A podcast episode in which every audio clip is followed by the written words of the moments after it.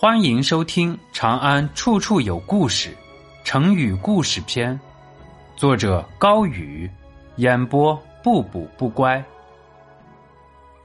北京人写长安城的故事，人生若只如初见。清朝纳兰容若的词清秀婉约，句子中带有哀伤，令人神往。他最出名的词当属《木兰花》。你古绝绝词见有，这首词写于北京，原本和西安无关。仔细考证，词中的故事竟都发生在长安。原词如下：人生若只如初见，何事秋风悲画扇？等闲变却故人心，却道故人心易变。骊山语罢清宵半，泪雨霖铃终不怨。何如薄幸锦衣郎，比翼连枝当日愿。词的前半部分讲的是班婕妤的故事。说起班婕妤，人们往往冠以才女之名。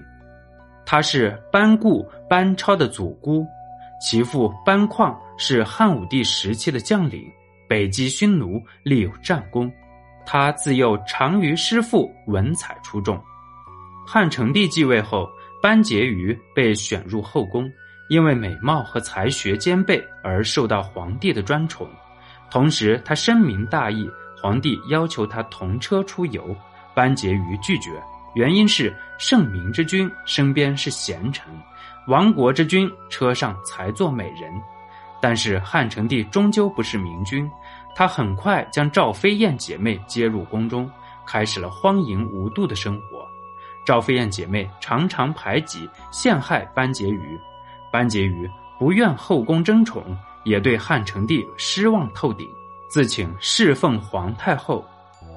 汉成帝驾崩后，班婕妤提出到帝陵守墓，帝陵的宏伟与她的孤单互相映衬。一年后，她与世长辞。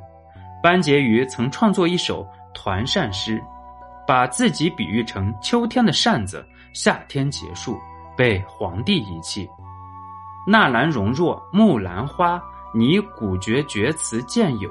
前半部分的故事便来源于此。词的下半部分写的是唐明皇和杨贵妃的爱情故事。纳兰容若这首词其实是写友情的，假借两段长安城的爱情，展现出女子和伤害她的男子分开的情景。用爱情来说明友情，也应该始终如一。几百年后，我们已经无法知晓作者当年作这首词是写给何人，也无法判定当时触动他写词的事情。只有那首脍炙人口的“人生若只如初见”流传至今。现实中，我们在很多场合都会用到“人生若只如初见”这一句幽怨的话。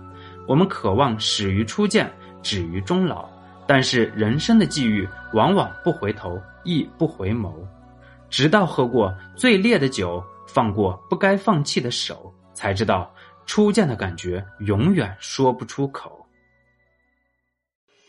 本集播讲完毕，喜欢请点击关注加订阅，下集更精彩。